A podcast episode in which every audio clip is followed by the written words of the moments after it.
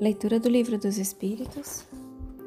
Introdução ao estudo da doutrina espírita. Item 8.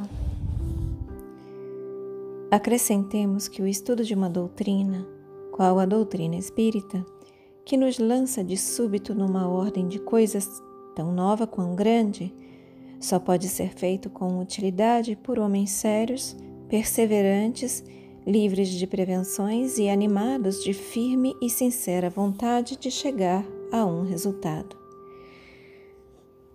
Não sabemos como dar esses qualificativos aos que julgam a priori, levianamente, sem tudo ter visto, que não imprimem a seus estudos a continuidade, a regularidade e o recolhimento indispensáveis ainda menos saberíamos dá-los a alguns que, para não decaírem da reputação de homens de espírito, se afadigam por achar um lado burlesco nas coisas mais verdadeiras, ou tidas como tais por pessoas cujo saber, caráter e convicções lhes dão direito à consideração de quem quer que se preze de bem educado. De bem educado.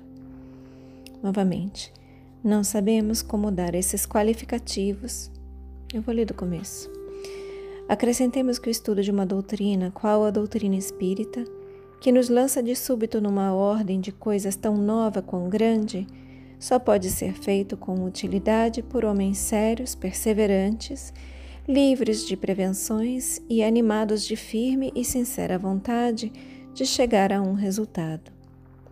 Não sabemos como dar esses qualificativos aos que julgam a priori, levianamente, sem tudo ter visto, que não imprimem a seus estudos a continuidade, a regularidade e o recolhimento indispensáveis. Ainda menos saberíamos dá-los a alguns que, para não decaírem da reputação de homens de espírito, se afadigam por achar um lado burlesco nas coisas mais verdadeiras ou tidas como tais por pessoas cujo saber, caráter e convicções lhes dão direito à consideração de quem quer que se preze de bem educado. Abstenham-se, portanto, os que entendem não serem dignos de sua atenção os fatos. Ninguém pensa em lhes violentar a crença. Concordem, pois, em respeitar a dos outros. O que caracteriza um estudo sério é a continuidade que se lhe dá. Será de admirar que muitas vezes não se obtenha nenhuma resposta sensata a questões de si mesmas graves, quando propostas ao acaso e a queima-roupa, em meio de um, uma aluvião de outras extravagantes? Isso é uma pergunta. Vou reler do começo. O que caracteriza um estudo sério é a continuidade que se lhe dá Será de admirar que muitas vezes não se obtenha nenhuma resposta sensata a questões de si mesmas graves, quando propostas ao acaso e a queima-roupa em meio a uma aluvião de outras extravagantes? Demais, sucede frequentemente que, por complexa, uma questão, para ser elucidada, exige a solução de outras preliminares ou complementares. Quem deseja tornar-se versado numa ciência tem que a estudar metodicamente, começando pelo princípio e acompanhando o encadeamento e o desenvolvimento das ideias. Que adiantará aquele que, ao acaso, dirigir a um sábio perguntas acerca de uma ciência cujas primeiras palavras ignore? Poderá o próprio sábio, por maior que seja a sua boa vontade, dar-lhe resposta satisfatória? A resposta isolada que der será forçosamente incompleta e quase sempre, por isso mesmo, ininteligível ou parecerá absurda e contraditória. O mesmo ocorre em nossas relações com os espíritos. Quem quiser com eles instruir-se, tem que com eles fazer um curso. Mas exatamente como se procede entre nós, deverá escolher seus professores e trabalhar com assiduidade. Dissemos que os espíritos superiores somente as sessões sérias ocorrem sobretudo as em que reina perfeita comunhão de pensamentos e de sentimentos para o bem. A leviandade e as questões ociosas os afastam, como entre os homens afastam as pessoas criteriosas.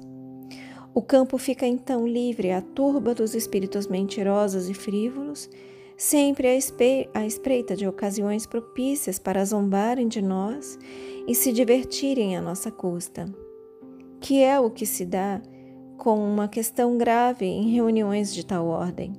Será respondida. Mas por quem? Acontece como se a um bando de doidivanas que estejam a divertir-se propusesseis essas questões: que é a alma? Que é a morte? E outras tão recreativas quanto essas. Se quereis respostas sisudas, a vez de comportar-vos com toda a sisudez, na mais ampla acepção do termo, e de preencher todas as condições reclamadas. Só assim obtereis grandes coisas. Sede, além do mais, laboriosos e perseverantes nos vossos estudos, sem o que os espíritos superiores vos abandonarão, como faz um professor com os discípulos negligentes. Fechem os olhos. Permitam que essas palavras se aprofundem em vocês. Assumam a intenção de contemplar por mais algum tempo sobre essas palavras. Expressem gratidão aos seus guias, mentores, protetores e anjo guardião. Agradeçam a si mesmos pela continuidade na leitura e eu também agradeço a vocês pela oportunidade. Boa noite. Namastê.